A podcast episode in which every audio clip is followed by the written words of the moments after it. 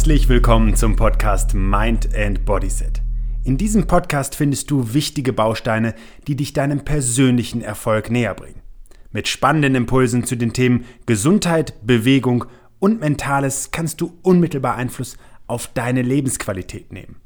Mein Name ist Ben Bark und ich freue mich, dass du dabei bist.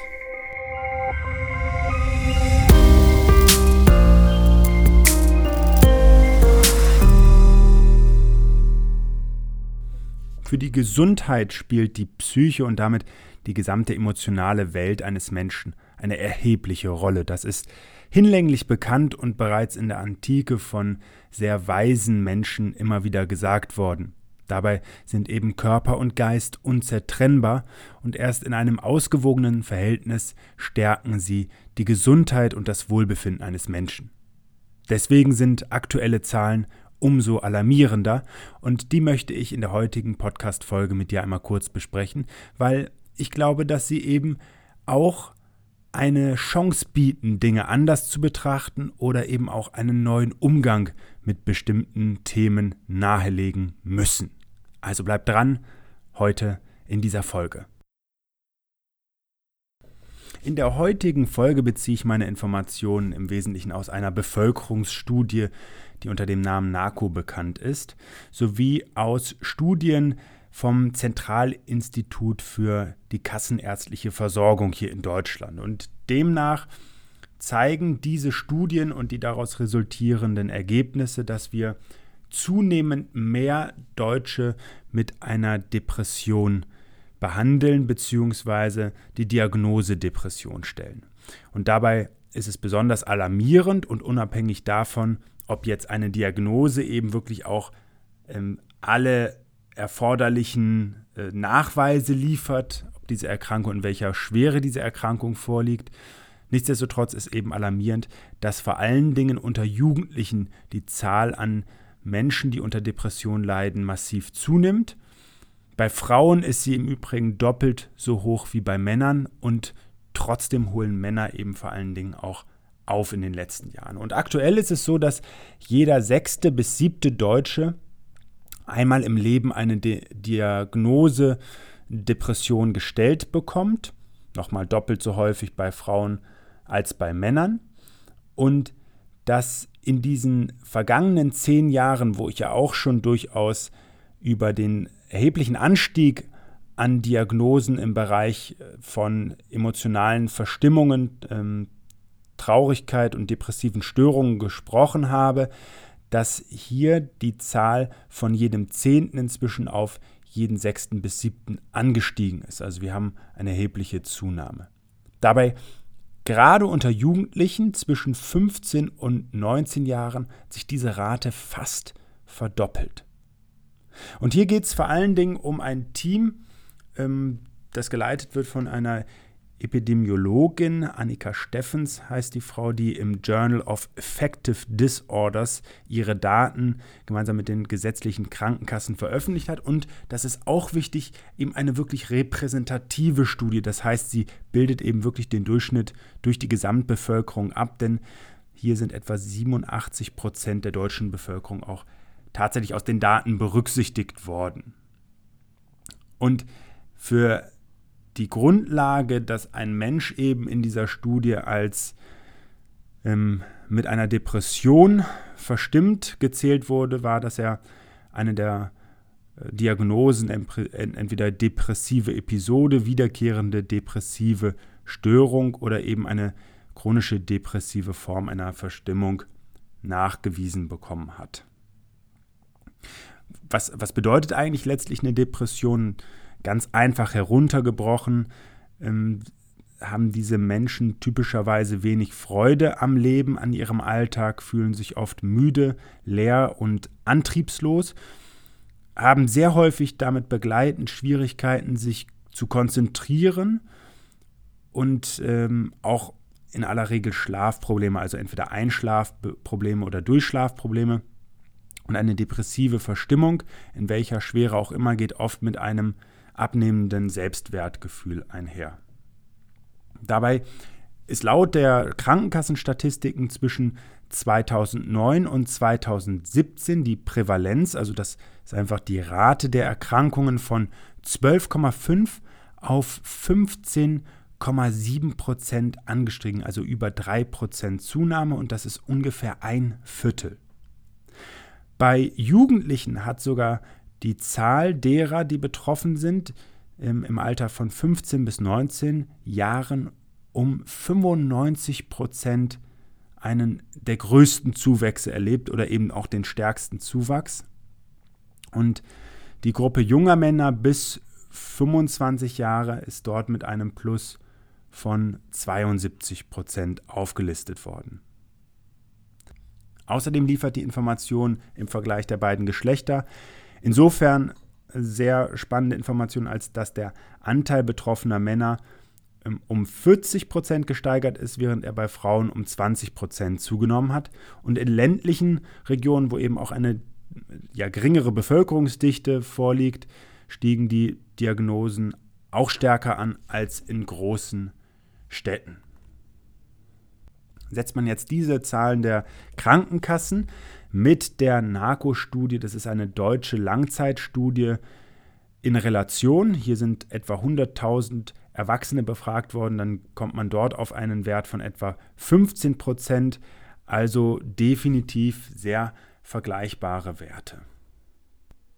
Jetzt stellt sich natürlich die Frage, was sollen wir mit diesen Zahlen anfangen? Was können wir auch aus diesen Zahlen lernen? Und hier möchte ich ein paar Denkanstöße liefern. Und interessanterweise habe ich, glaube ich, vor zwei Jahren ungefähr ein Video auch in meinem YouTube-Channel dazu geliefert, weil auch da schon eben gewarnt worden ist, dass zunehmend junge Menschen und wirklich sehr junge Menschen, Studierende und ähm, Jugendliche in der Ausbildung in den Zustand einer Depression und auch häufig in den Zustand einer Antriebslosigkeit bis hin zu eines Burnouts dann rutschen. Burnout ist im Prinzip eine der höchsten Stufen eben dieser Antriebslosigkeit, bei dem wirklich äh, schwere medizinische Störungen dann vorliegen.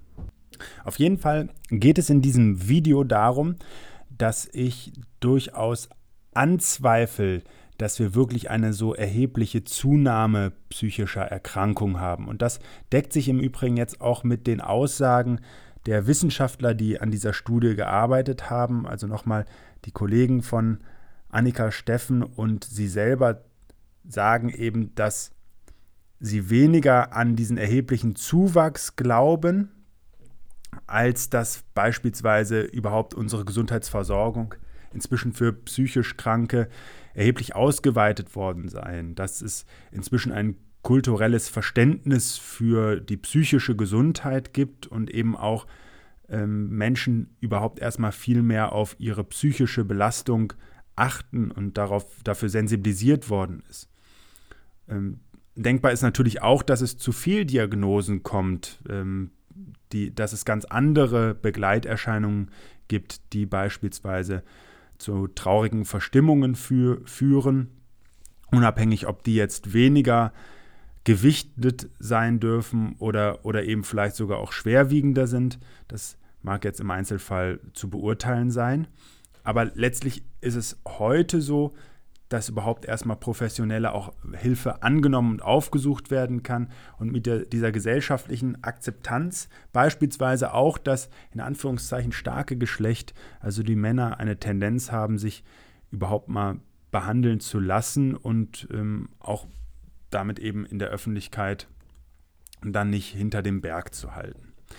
Ich würde allerdings auch da noch ein Stück weitergehen und nochmal, das sind meine persönlichen Einschätzungen und da ist mir vor allen Dingen auch wichtig, dass ich das nicht runterspielen möchte, weil nochmal ein Mensch, der eben mit einer Depression zu kämpfen hat, der hat ein schweres Los gezogen.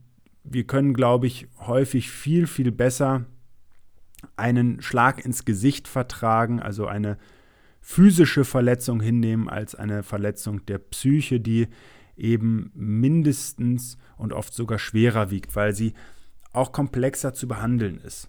Und trotzdem glaube ich, dass eben auch sehr, sehr, sehr, sehr viele Möglichkeiten im eigenen Handeln liegen und dass es wichtig ist, hier Hilfe zur Selbsthilfe zu bieten. Und wahrscheinlich beziehungsweise wenn nicht, dann weise ich dich nochmal auf eine meiner vorherigen Folgen hin, wo ich eben auch ganz konkret vier Beispiele liefere, wie jemand seine Psyche stärken kann, ob es nun eine milde Verstimmung ist oder eben grundsätzlich darum geht, eine solche Erkrankung gar nicht erst zuzulassen. So, in diesem Video und mit der Kritik, die ich damals auch schon an diesen Zahlen äh, hatte, ging es mir darum, dass wir in einer Gesellschaft leben, die ja komplexer geworden ist. Das ist überhaupt keine Frage. Wir gehen nicht mehr tagsüber zur Arbeit und wenn es dunkel ist nach Hause und dann ist die ganze Sache erledigt, sondern wir sind zunehmend komplexeren Prozessen in einer Digitalisierung, hm, in einer Transformation ausgesetzt. Wir haben andere Sorgen, die sich natürlich auch eben mit einem komplexer werdenden Alltag beschäftigen. Nicht nur den Überblick zu behalten, sondern eben auch den Einfluss. Der Einfluss hat sich einfach verändert. Die Bestimmung über eben bestimmte Prozesse der Digitalisierung beispielsweise, die einem vorgesetzt werden. Und diese Komplexität in vielen verschiedenen Themen eben den Überblick zu halten, die, ähm, die hat gemeinsam mit der Informationsflut natürlich auch einen sehr anstrengenden Charakter auf unser Gehirn. Und das ist natürlich gerade im Zusammenhang mit äh, einer Emotion mit einer emotionalen Wahrnehmung eng verknüpft. Im Gehirn liegen ja Areale, die gerade im vorderen Teil des Gehirns, im Frontallappen, eine erhebliche äh, Verarbeitungsrolle bei Emotionen einnehmen. So, also das ist das eine. Das andere ist allerdings auch, dass wir zunehmend die Erwartung haben, dass alles von jetzt auf gleich verändert werden kann. Und ich habe gerade den Eindruck, dass unsere jüngere Generation, ähm, also unsere Kinder und die, die heutzutage im Jugendalter sind, kennengelernt haben, dass vieles von alleine geht und dass vieles auch per Knopfdruck geht. Also diese Generation ist ja komplett mit einer digitalen Welt aufgewachsen, die du und ich wahrscheinlich so noch gar nicht richtig erlebt haben. Also zumindest bei mir ähm, war es noch so, dass, dass der PC in der Schule eine absolute Ausnahme war. Und ähm, ich hatte noch ein Handy, das eben nicht als Smartphone zu bezeichnen war, sondern ich hatte irgendwann ähm, kurz vor meiner Volljährigkeit so ein, ein Gerät, von dem man über die Folgejahre auch immer den Versuch unternahm, es noch kleiner zu machen wo ein Tastendruck drauf war, wo man für eine SMS äh, gut bezahlt hat, um nicht zu sagen äh, viel bezahlt hat, das eben bei weitem nicht die Rolle gespielt hat eines kompletten Organisers, einer, einer Mailverwaltung und einer sozialen Interaktion, die heutzutage beispielsweise über diese Geräte auch in Social Media erfolgen kann. Ich glaube also, es ist durchaus gefährlich in einer Gesellschaft, in der beispielsweise Beziehungen eingegangen werden, indem ich mit dem Daumen von links nach rechts oder von rechts nach links und keine Ahnung, was jetzt zu was führt, aber ich glaube, die meisten kennen solche Portale, in denen eben diese Dinge auf einer oberflächlichen Bewertung und vor allen Dingen auch mit, mit einem ja durchaus einschneidenden psychischen Erlebnis verbunden sind. Denn es ist ja A, das Gefühl angenommen zu werden, akzeptiert zu werden, B, das Gefühl vielleicht abgelehnt zu werden. Äh, es ist der Eindruck, etwas auf einer großen Oberflächlichkeit zu bewerten und es ist der Eindruck, dass wenn da beispielsweise eine Kombination entsteht, die möglich ist, sofort alles, alles daraus entstehen kann und auch viel Oberflächlichkeit entstehen kann. Und das finde ich gefährlich. Und vor allen Dingen finde ich auch gefährlich, dass wir uns zunehmend davon abhängig machen, was von außen kommt. Es ist diese Geräte, also ein Smartphone, ist von den schlauesten Köpfen und Psychologen mitentwickelt worden. Das ist eine pseudosoziale Interaktion. Ähm, der Wunsch nach Anerkennung, der, der Daumen geht hoch, das Handy vibriert, ich gucke drauf und, und erlebe und erwarte irgendwie, dass, dass, dass da eine Form der Wertschätzung erfolgt. Also eben durchaus auch Gefahren und in dem Zusammenhang eine absolute technische Errungenschaft, das steht für mich auch völlig außer Frage, aber eben auch ein Bereich, der eine neue Verantwortung von uns erwartet. Einen verantwortungsvollen Umgang, in dem eben auch äh, komplett digitale freie Zeiten, also digitale Entgiftungszeiten möglich sind. Und diese, diese vielfältige, dieser viel, vielfältige Erwartungsspielraum, dem sich gerade auch Menschen in ihrer Entwicklung aussetzen müssen und beispielsweise Gedanken auch in einer schulischen Ausbildung, die ja dahin geführt haben, dass man eine Phase der Entwicklung nochmal versucht hat, um ein Jahr zu verkürzen, die birgen für mich absolut auch Risiken, weil was steckt denn dahinter, ein Jahr früher fertig zu sein, um dann nicht zu wissen, was man macht? Also sinnvoller wäre es doch, den Menschen einfach Zugang zu einer Welt zu geben, in der sie Erfahrung sammeln können, in der sie ihre Wünsche klarer äußern können und da Hilfestellung zu bieten. Aber ich will jetzt gar nicht über das Schulsystem sprechen, sondern wir sind dabei, darüber zu sprechen, inwiefern eben diese Zahlen, die wir auch wieder vorgelegt bekommen, die auch wiederum bei vielen auslösen, Mensch, vielleicht ist es bei mir doch auch so weit. Und wenn doch die meisten sowas haben, dann wird es ja bei mir auch irgendwann kommen. Das finde ich, das finde ich ist gefährlich. Ich finde es doch eigentlich viel wichtiger und dahin dürfen wir auch unser Gesundheits, gesamtes Gesundheitssystem überdenken, dass Menschen in die Situation kommen, eher zu verstehen, dass es um Vorsorge geht, um Prävention als um die Behandlung irgendwelcher Symptome, dass es darum geht, Ursachen zu beheben. Und da kann ich nur deutlich genug sagen, und wenn dir das nicht gefällt, dann war das wahrscheinlich die letzte Podcast-Folge, die wir zusammen uns dann äh, angehört haben, beziehungsweise die du dir von mir angehört hast, dann liegt das meiste eben wirklich in unseren eigenen Händen. Wir bestimmen darüber. Und das darf gerne unterstützt werden, das finde ich sogar besonders wichtig. Es darf nur nicht diese Erwartungshaltung entstehen, dass Gesundheit eine Selbstverständlichkeit ist und dass ein Gesundheitssystem eine all-inclusive äh, Leistung ist, sondern immer wieder liegt das vor allen Dingen in unseren eigenen Händen. So, was kann man also machen? Ähm, beispielsweise sich ausreichend bewegen, beispielsweise sich klar machen, dass große Dinge auch eine längere Zeit brauchen und dass kleine Dinge schnell funktionieren, dass Rückschläge und Misserfolge eigentlich ein ganz, ganz wichtiger Bestandteil des Lebens sind, um auch erfolgreich zu werden. Dass wirkliche soziale Interaktion Zeit braucht, Aufwand kostet, Zuneigung braucht und in einem direkten Zwischenmenschlichen stattfindet. Dass es eben nicht so ist, dass mit einem Klick äh, Reichtum entsteht oder irgendwelche riesigen Errungenschaften, sondern auch das braucht einfach Zeit und braucht Geduld und steckt mit vielen, vielen Hürden oder ist gespickt mit vielen Hürden und Hindernissen und auch Stolpersteinen. Und ich glaube, dass heute eben erfolgreiche Menschen vor allen Dingen Geduld, Ehrgeiz und Fleiß aufgebracht haben und genau über diese Eigenschaften im richtigen Moment auch das Quintchen Glück gehabt haben. Also, was ist mein Resümee dieser Studie und dieser neuen Zahlen?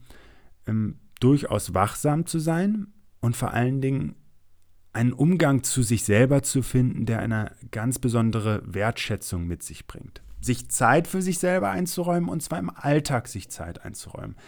Zu beobachten, welche Dinge belasten mich als Mensch und was kann ich tun, damit sie sich verändern, damit was anderes kommt. Also auch hier nochmal, es hat was mit Verhaltensveränderung zu tun.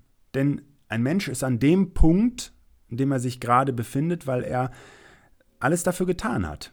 Und das meine ich im positiven wie im negativen, also vielleicht auch nicht alles dafür getan hat, weil vielleicht auch nicht genug Gründe da waren. Aber wenn du häufiger bei dir selber beobachtest, dass das eben mit einer Regelmäßigkeit auftritt, dass du dich müde fühlst, dann kann das etwas mit deiner Ernährung zu tun haben. Dann kann das etwas mit deinem Stresslevel zu tun haben, dann kann das etwas damit zu tun haben, dass du dich nicht ausreichend regenerierst, dann kann das etwas damit zu tun haben, dass du dich mit den falschen Menschen umgibst oder dass du die falschen Hobbys pflegst und so weiter und so fort. Das Wichtigste ist also erstmal den inneren Dialog zu suchen und jetzt kommt der alles entscheidende Hinweis, Fragen zu stellen, die dich in die Situation bringen, aktiv Einfluss zu nehmen. Ich mache ein ganz konkretes Beispiel. Was völliger Bullshit wäre, ist, wenn du dich fragst, warum trifft mich das? Warum bin ich denn? Es gibt doch auch andere Menschen, die machen noch mehr als ich. Warum fühle ich mich gerade schlapp? Warum komme ich nicht, nicht mehr weiter? Warum bin ich müde?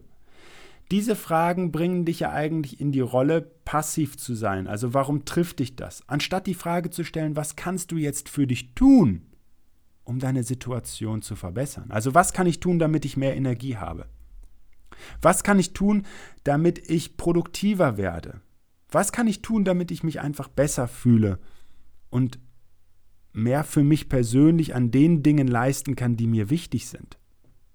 Wer diese Frage stellt, der wird nicht nur erheblich mehr Selbstwertgefühl und Selbstbewusstsein erhalten, sondern er wird gleichzeitig oder sie auch an Punkte im Leben kommen, wo aktiv Einfluss genommen werden kann und Dinge wirklich verändert werden kann.